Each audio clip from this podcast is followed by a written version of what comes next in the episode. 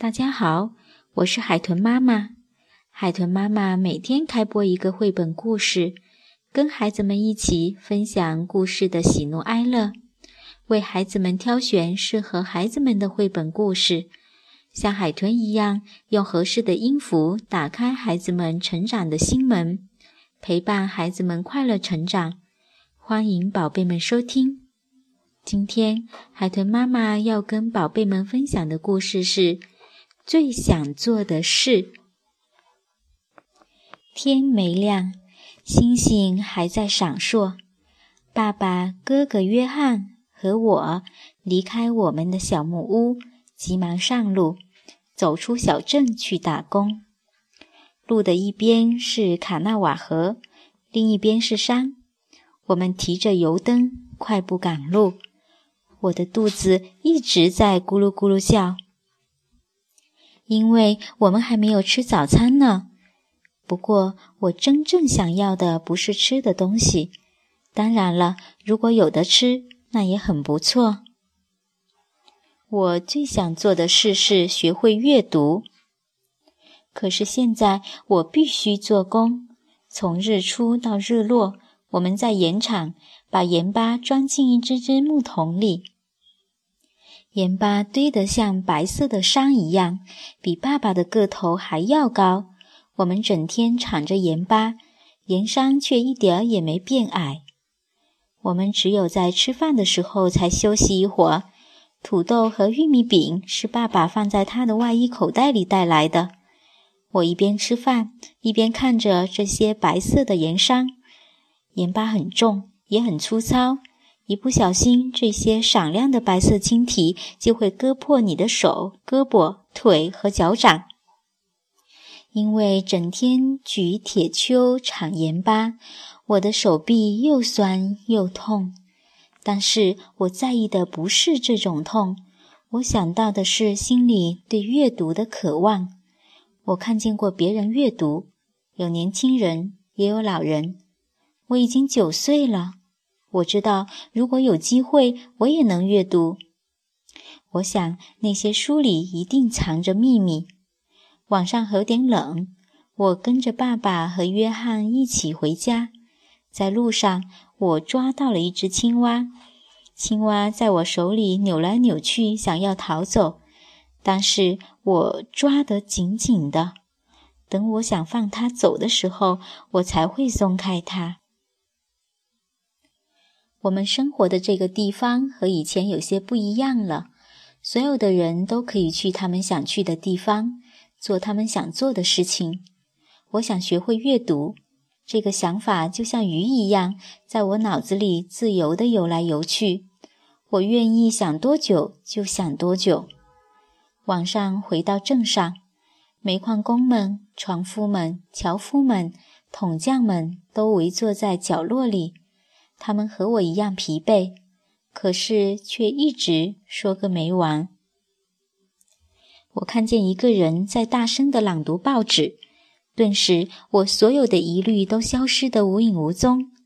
我找到了希望，那个大声朗读的人和我一样，他的皮肤也是棕色的。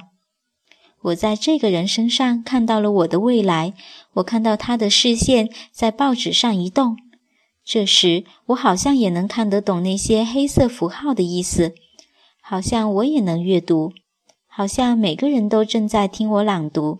想到这里，我紧紧握住了自己的手。我要努力成为本地最会阅读的人，小孩子们都会围着我，而我要教会他们如何阅读。但是，爸爸拍拍我的肩膀，约翰拉拉我的衬衫。说：“走吧。”他们不明白我在想什么，他们也不知道我将会成为一个什么样的人。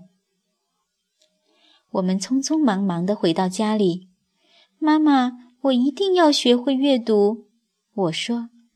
妈妈握住我的手，我想她一定能感觉得到我的渴望和我的心跳一样急迫。这是一本小书。颜色像夜空一样湛蓝。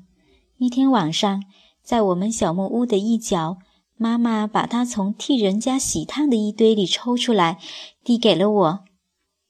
他没有说书是从哪里来的，他不会阅读，但是他知道这是一些被叫做字母的东西。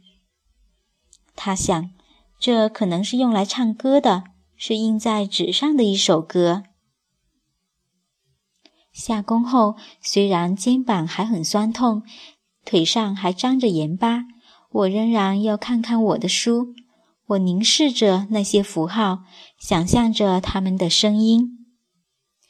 我把那些符号画在地上，猜想它们应该怎么读，表示什么意思。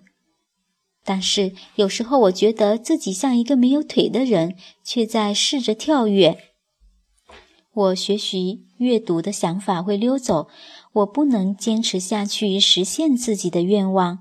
如果我能学会这件美妙的事，那该有多好啊！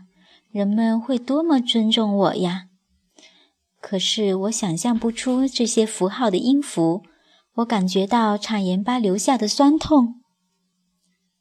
我觉得我的梦想正在慢慢溜走。我必须找到他，那个朗读报纸的人。